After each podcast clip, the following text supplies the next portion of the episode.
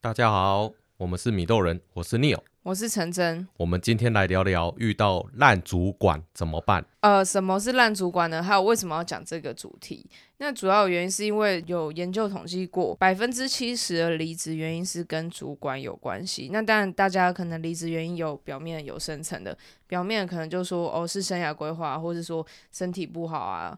或是什么要回南部之类的，嗯、但其实很大部分原因是因为遇到烂主管。嗯、那烂主管这件事情的话，其实某一本书叫做《彼得原理》，这本书里面其实就有提到，彼得原理的话，其实是在一九六九年的时候被提出来，它是一本还蛮有名的管理学院的书。彼得原理里面有讲到，所谓的烂主管，其实他有时候可能是一个优秀的员工。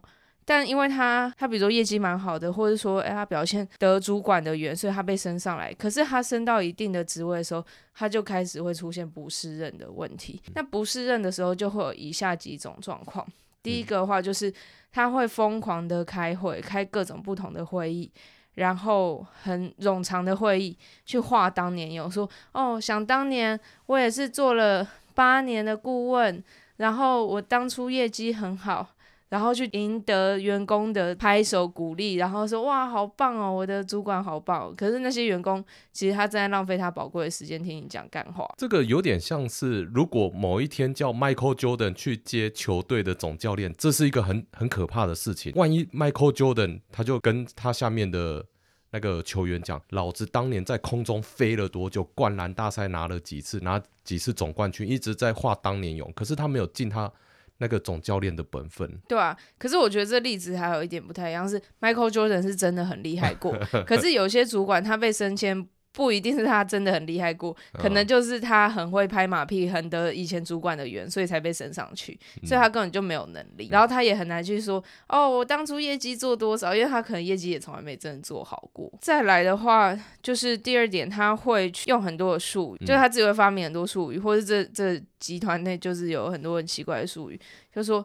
哦，我们在 HQ 会议的时候，你怎么没有提提出七八七条理论？然后这时候，这个员工可能就会先傻眼，因为他他可能是跟着主管提出某一个问题，那这主管答不出来，所以他就先用这些话术去去让你傻眼，然后你就会想啊，HQ 是什么？七八七条理论是什么？然后这时候主管说，你回去翻之前的记录，你自己去看，说明你翻了你也 找不到。那他其实就是先用这种看似很专业的术语。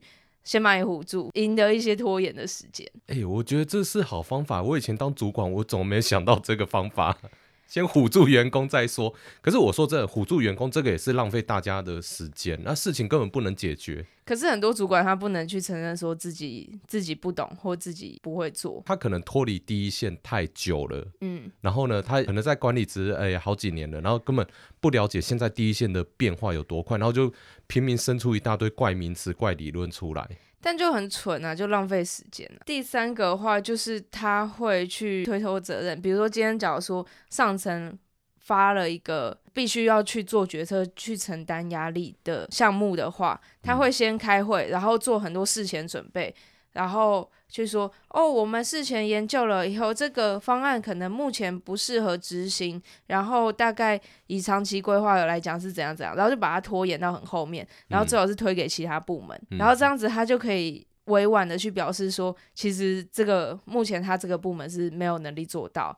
然后第二个的话就是让更上面的主管觉得说，哎，他是真的有在做事。所以其实我觉得烂主管很重要的状态是他们会去。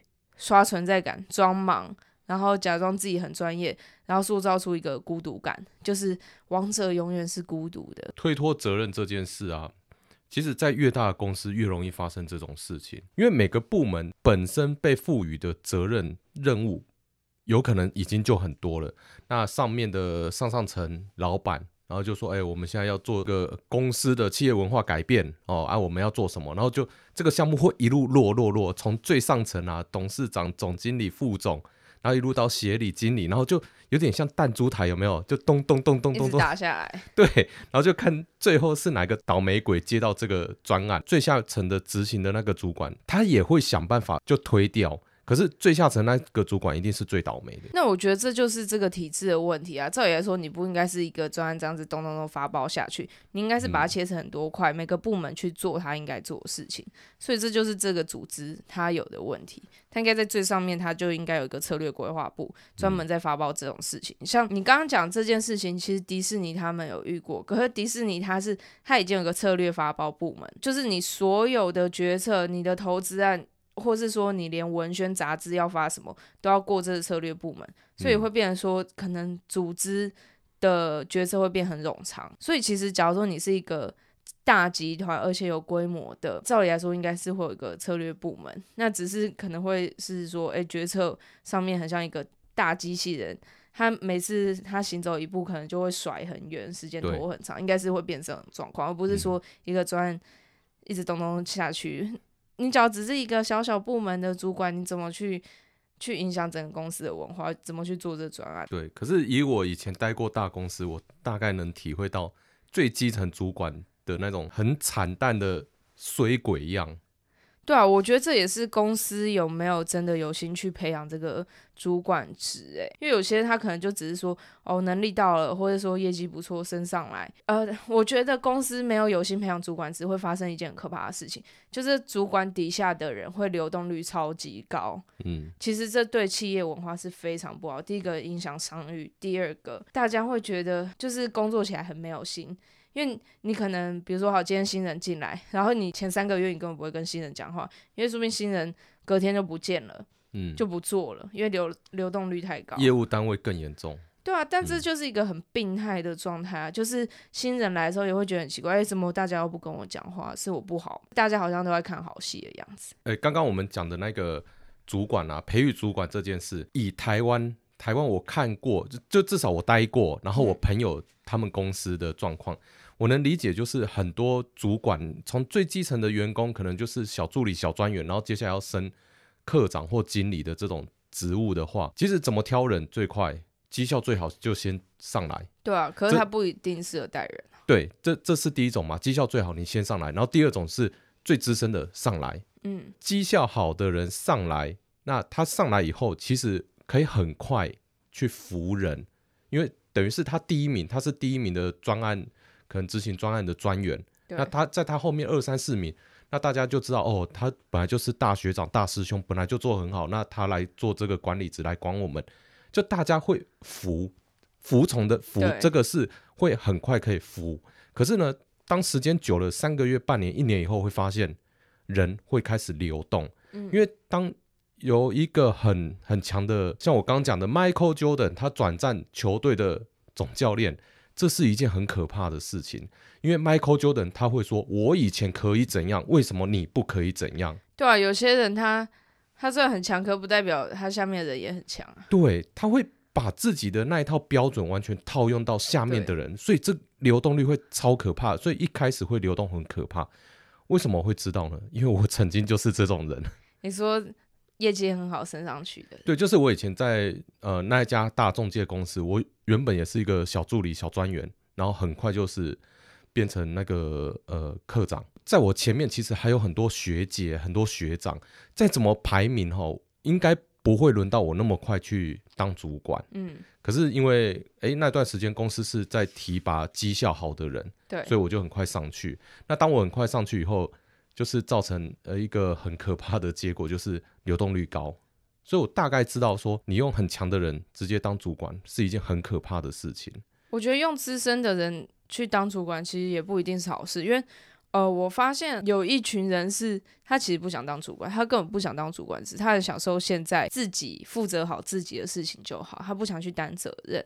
那其实，假如说你真的今天是这样子的人，然后你被公司盯上了，要把你升成主管职或把你升迁，那你该怎么办呢？其实有几种解决方法。第一个就是你要先去了解说什么是影响你 KPI 的事情，就是会影响到你年终奖金的事情。那你就尽量不要去犯这个错。可是你可以去犯一些小错，比如说呃公司有聚餐啊聚会，你就不要参加，或者是说有时候可能就。有些文件没有准备好，就出一些小包，然后让这个主管觉得说：“诶，其实你这个人好像也不是太适任。”然后他可能就会放过你。这这个出小包是是 OK，这个是小聪明小技巧。嗯，可是像我们以前，我要从那个小主管再往上晋升的时候，其实我上面的老板。就是我在上层的主管，他就直接问我说：“哎、欸、啊，你这样子往上爬以后，你下面有没有哪个人比较适合上来？”其实我们那时候，我我也不知道怎么拉人上来嘛。对。那我老板就说：“好啦，我们当主管哦，就天时地利人和嘛。嗯、好，那现在你往上升了，下面这个天时时间到了，你下面要有人上来嘛。地利，那可能就是这个人在这个专业领域很强，或者说，哎、欸，他可能够资深。天时地利，嗯、那接下来选什么？我们为人选的就是。”人和，嗯，什么叫人和？就说好，我下面的这些十个专员，然后十十个助理里面，谁的人和状况最好？什么叫人和状况？就是跟同事之间的互动，对，跟跨部门的沟通，然后或者说，哎，学长对学弟，哦，或者说，哎，这个学弟对学长的这个人和是最好的，那我们选他出来做主管。嗯，所以天时地利人和，我觉得。很重要，就是说这个主管到底人合不合这件事很重要。哎、欸，你讲到一个重点，我朋友有遇过那种就是人和非常做的非常不好的主管，这是跟每个部门都可以吵架，对啊，嗯、那那真的还蛮可怕的，因为会变成说底下人要去寻求帮助啊，跨部门寻求帮助的时候也会被打。对、啊，人家觉得我干嘛帮你呀、啊？你你的那个主管没多好，帮你干嘛？对啊，所以这样的主管在人和上面就一定出问题，在他下面的职员也很倒霉。对啊，我们讨论了这么多烂主管定义，那有没有一些什么遇过烂主管经验？尤其像在做房地产这块，就是各种人都有嘛。那你有没有遇过什么很很奇葩的烂主管，或是你有没有听你朋友说过？我这样讲，我曾经有过一位很很崇拜的主管。那也是他一路拉拔我上来。以前我在他的那个保护罩底下，其实他帮我们挡掉很多专案，挡掉很多事情。就什么部门啊，法务部门啊，什么业务部门要来挑战我们，就是根本在他那保护罩之下，我们根本不会有事。但是呢，这件事在我多年以后来看，其实他对公司这个主管对公司是不健康的。怎么说？因为他很多应该要做的事，他本来就要揽下来。可是他却都挡掉，但是对我们下面的员工看他会觉得哇，他跟神一样，他可以那个防护罩很强壮，把很多事情挡掉，我们就少做很多事情。所以这样子的主管在那个当下会觉得他是个好人，可是如果跳脱之后来看，其实他以公司来看的话，会觉得这东西这对是不正常的，是不对的。那这个主管后来多年以后，因为我离开公司，然后刚好又。很巧，跟他在另外一间小公司也也共事，嗯，那他是我的直属主管，嗯、啊，等于是移植复制啊，从大公司然后复制到小公司，那他也是我的直属主管。以前崇拜他的那个眼光就突然不见了，为什么？怎么说？因为他也把以前那一套。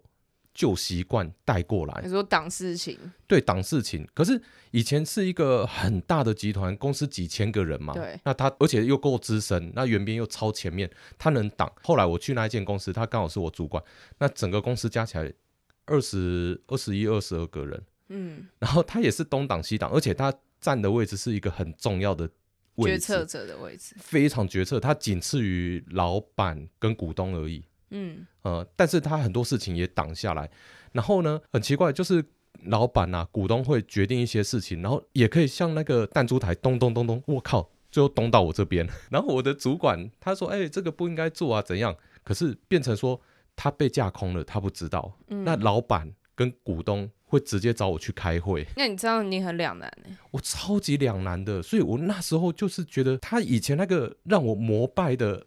图像崇拜，崇拜，嗯，就突然幻灭了。那他变成来这里像一个养老的状态。可是我觉得说很奇怪，这是一间小公司，你不应该保持着这这种养老的心态来这个小公司啊。那就是不适合这种小公司的体质啊。对啊，所以我的人生过程中，其实我很庆幸我没有遇到那种会职场霸凌的主管。但是、哦、真的、哦，对，但是我看到的是这种从令我崇拜的主管，然后到这种很摆烂养老的主管，我同一个人，我这样子看，我觉得看得很难过，这是我的经验了。你刚刚讲到职场霸凌啊，我朋友有遇过职场霸凌哎、欸，然后而且我朋友还被所有人都说，哇，你心理素质真高，我我也很崇拜我朋友心理素质真的超级高的。我朋友他遇到职场霸凌是这样，就是他新进一家公司，那这个烂主管其实 完全没有教这个新人要怎么做事，或是了不起就是只是教一些很很简单系统怎么做，或是大概怎么看，就这样子。那呃产业专业啊或什么之类完全没有教，就让我朋友放飞自我，然后后来他就烂主管可能就去做自己的事情，去忙自己的事情。然后放这人自生自灭，就是我朋友他因为刚去，然后可能同事之间其实也是竞争关系，所以根本没有人会带他，那他也只好先自立自强嘛，因为毕竟有试用期的压力在。嗯，那当然。没有人教一定会犯错嘛，因为你根本不知道什么是正确，什么是错的。嗯、那犯错的时候，哇，那个烂主管真是骂到 骂到全办公室都听得到，所有难听的话都骂出来就对了。可能会讲说你脑袋空空啊，怎么没有带脑袋来上班 之类的，哦、超级歪的。反反正曾经有骂过那种就是很夸张的事情。不过因为我我朋友心理素质很强，可能也常常就是直接左耳进右耳出，所以其实也没有记太多。但就是身边的同事都有去跟他。Highlight 说过去历史记录曾经有发生过什么事情，嗯、所以我觉得那那种感觉还蛮可怕，因为这个烂主管不只是彼得原理里面讲的这种刷存在感啊，或者是说用、呃、奇怪术语而已，而是他是直接去职场霸凌，然后影响你的身心状况。嗯、那好显是我朋友他心理素质真的很高，因为听说我朋友那个团队。三年内走了二十个人吧，超扯的。在同一个主管手下死掉二十个人、啊。对啊，而且有些可能两天就走了。我想，哎、欸，没有，还有啊，可能我记得好像还有半天呢。听说。其实以以经营者角度在看这个主管，我觉得这个主管一直在浪费我公司里面的资源，因为招募人才是需要资源啊，招募进来培训也是资源啊。可是可能对他们来讲，这这种呃新进人员对他们来讲就免洗筷，他就是冲量嘛，那量。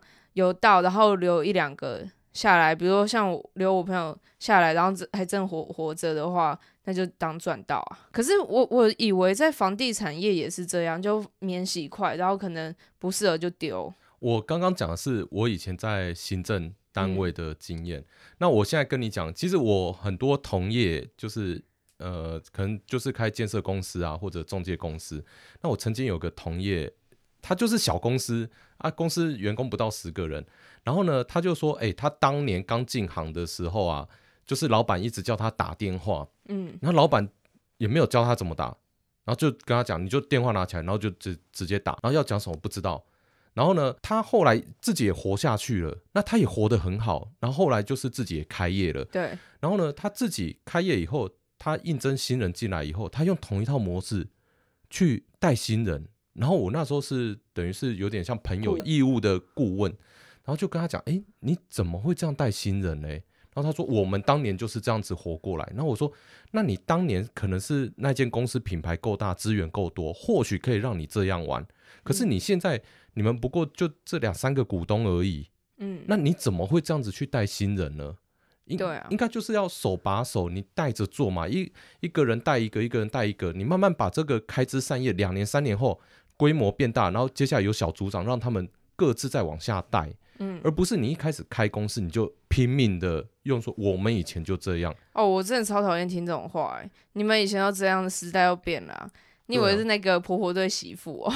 对啊，他他们就是当老板以后第一次当老板，然后就觉得，哎，我媳妇熬成婆，我以前怎样，我现在就要对付这些这些员工，这是很不健康的。这很病态啊！这样子员工怎么会有好的表现？就算有好的表现，他可能表现一好他就跑了啦。一定会跑，一定会跑。对啊，那这个是是我遇到同业开公司的状况。那我接下来再讲说，我以前待的那一间大的公司集团。嗯、那其实我后来也有去第一线，回第一线在做业务员。第一线做业务员的时候，也是看到很多那种很菜的店长。嗯，然后呢，就是。新人来了，然后也也不教新人，然后直接说：“哎，那个某某学长，你带他去去认识商圈，然后你带他去打电话，你带他去拜访客户。可是你可想而知，学长会怎样？但不要带啊！对啊，对啊，因为第一个是竞争对手，可能是竞争对手嘛。第二个，嗯，帮他有什么好处啊？哎、嗯，有时候教了没教好，还是没教完整，又被骂，谁要没事找事做？对啊，所以后来我发现很多状况就是。呃，可能店长指派学长去带这个这个新人嘛，然后学长就说：“哦，好好好。”然后学长就默默讲手机，拿着手机讲电话，讲讲讲，人就不见了。哎、欸，我朋友他以前遇到的状况也是这样。对，所以我说这种在第一线做业务员的，你只要有有主管，有业务主管，然后有业务员的学长，然后新人进来，嗯、基本上遇到这个公式几乎都是一模一样。而且我我朋友。他的状况是他刚进去的时候，他可以感受到大家就是真的在看好戏的状态，看你什么时候会走。嗯，我们以前在第一线做业务也是这样，第一天有新人报道，有点像监狱风云，有没有？嗯，哎、欸，新人来喽，他能活多久啊？对，就有点这种心态。然后同时又会很庆幸哦，那个烂主管的目光的焦点全部都会放在新人身上、哦。对对对对对对对对，就是第一线业务单位，大家都是这样子在看一出好戏啊。但这就很病态，像我朋友后来他去其他公司，那那间公司好像在这种员工教育、员工文化上面就是做比较比较好的状态，就没有这种情形。然后我朋友就跟我分享说，他非常惊讶，嗯，他说一一进新公司，马上就有人问他要不要一起去吃饭，而且还是不认识的人，嗯，对啊，那至少这个新公司应该是他的企业文化、他的职场氛围。应该是非常好，非比较友善啊，不要说非常好，是就是应该是大家心目中正常公司应该要有的状态。像我我记得哦，那个大公司永远都一直在讲讲说我们是幸福企业。他不是就是老婆帮老婆，哎、欸，老公帮老婆，然后放在同一间公司这样。对对对，就这样子啊！你们最好也在公司都已经生小孩，你们就离不开了。那这很可怕，就变奴隶啊！就是反正就会拼命去塑造。幸福企业的那个表征，可是实际上是大家都蛮辛苦的。因为像后来我朋友其实有跟亚洲区这边的其他同业聊过，嗯，然后后来才发现，哎、欸，原来之前那间公司真的是无论在台湾地区或者在亚洲地区，算是都还蛮恶名昭彰。恶名昭彰哦，有这么严重？就是文化问题啦。不过我朋友可能神经很大条吧，他他那时候只有觉得主管有问题。我以前待的那一间公司，我还待十几年，然后在房地产界也是叫做恶名昭彰。对啊，就是感觉好像一般人也不会想去找他们服务，不懂事的人会找他们服务啊，因为感觉应该，我觉得是素质问题耶。那其实我觉得，就像我刚刚讲的。离职有百分之七十的原因是遇到烂主管。那你今天遇到烂主管，然后又是在这样子体制下，其实无法去改变的话，那你应该怎么做呢？其实通常大部分人就三不转路转，选择离职。但离职的话，其实我不是说奇葩的主管一定会有奇葩的做法。嗯，像很。多主管后面会用情绪勒索，会说：“我当初提拔你，我当初对你那么好，公司给你那么多资源，然后你薪水我还帮你加薪什么之类的干话，然后要把你留住。”但我之前在呃推荐人选的时候有遇过这种问题，我其实很明白讲，公司不是你开的，没有留留不留得住的问题啊。我之前有遇过公司是他自己开的，后来他也自己离职啊，他就把他的这个。就是 operation 经营的部分交给他 partner 去做，然后他股份继续占有嘛。嗯，所以就算公司你自己开，你还是走得掉了，没有走不走得掉的问题。嗯、所以我我之前听到我我有人选就可能被欺压得很惨，然后又在那里说，可是我主管对我很好，然后我都很想呛他说你斯德哥尔摩症候群哦 就很有事啊，对，对你很好，那那你干嘛走？那还是说我我也像你主管一样对你那么坏？所以钱拿来给我花，那你这样是不是就对我不离不弃？嗯，其实我记得我们在前几期好像有讲到，就是离职应该是有步骤的。对啊，呃，就是啊，反正大家往前往前去翻啊，因为我不想再讲。我觉得就是公事公办啊，你就是照照步骤来，没有走不走得掉。他就算不给你走，不给你签离职文件，那也没差。你时间到。比如说你你是、嗯、呃三年到三年以上工作经验三年以上的话，嗯、那你就是一个月到你就走啊，你就那天不要去上班啊。嗯、他他也不能对你怎样啊。你交接那些，你只要怕被告的话，其实劳基法也没有交接这件事情。你怕被告，你就把交接名单你自己做一做，email 给他，然后 CC 自己的信箱就好了。嗯，离职这件事哈，我相信你你在这个人力资源这件事。呃，这个业界你应该都知道有几个步骤嘛，选用育去留嘛，对，这个是在人力资源都会都会提到的。那前面的去呃选用育，我们今天不讲，对，去跟留，去的话就是这个这个员工不 OK，我们怎样把它去的漂亮，对，然后不要让他回头来来咬公司嘛，哦，嗯、那这个这可能又是一门学问啊，以后我们再讲去的部分。嗯、那这个留。很多主管会自以为他留的艺术留得很漂亮，就会用说：“哎、欸，我这个当年对你多好多好。”就像你刚刚讲的，就是用这个情绪勒索，然后希望把他留下来。可是这个留是是根本没有没有人是因为你当年怎样，所以所以我就不能离职。对啊，那这个离职这件事，其实又又可以分成情理法来讲。嗯、你刚刚有讲到法。就是劳基法根本没有讲说什么交接期几天嘛，没有啊，对啊，这有啦，就是可能预告离职是三十天而已。好，那就预告三十三十天嘛。对，那法我们就合法就好，三十天前我就告诉你，我三十天以后就是要离职。那你如果这个法不遵守，那你你我们就跟他讲道理啊。那、嗯啊、法就这样规定，那我也告诉你，我就是要走啊。人每个人有每个人的规划嘛，我表面告诉你是我生涯规划，啊、可是我深层里面是我。不爽你这主管，对啊，那我我台面上话讲的漂亮，我讲道理能讲得过就好了。嗯，那接下来讲感情嘛，那这个我要走不走，我的未来是你能决定的吗？不行啊，对吗？那你这个主管你留我干嘛？所以我觉得很多时候就是情理法去想清楚，然后这个步骤就可以做好，根本不用受到那个情绪勒索这件事而去纠结。对啊，而且其实员工之间就是这样契约而已啊，这又不是像结婚，我还要双方同意我才能才能离婚，没有这回事啊。嗯、我这个离职我单方同意就可以了。嗯，其实在这个离职的过程之中，主管跟职员，我觉得有时候会是那个主管。他自以为他是资方的劳方，那很蠢啊，超蠢。对，所以我我就搞不懂，哎、欸，你这个明明你也是劳方啊，你干嘛自以为自己是资方、欸？哎，你哪天被干掉的时候，你还你也是劳方啊？对啊，而且我我觉得，就算情绪勒索，那也是公司的，比如说 CEO 或或是董事长来情绪勒索吧？你又不是发给我钱的人，我管你那么多？对啊，所以这个就是我我刚刚讲的，就是各位主管们，现在如果你你真的你也是主管的话。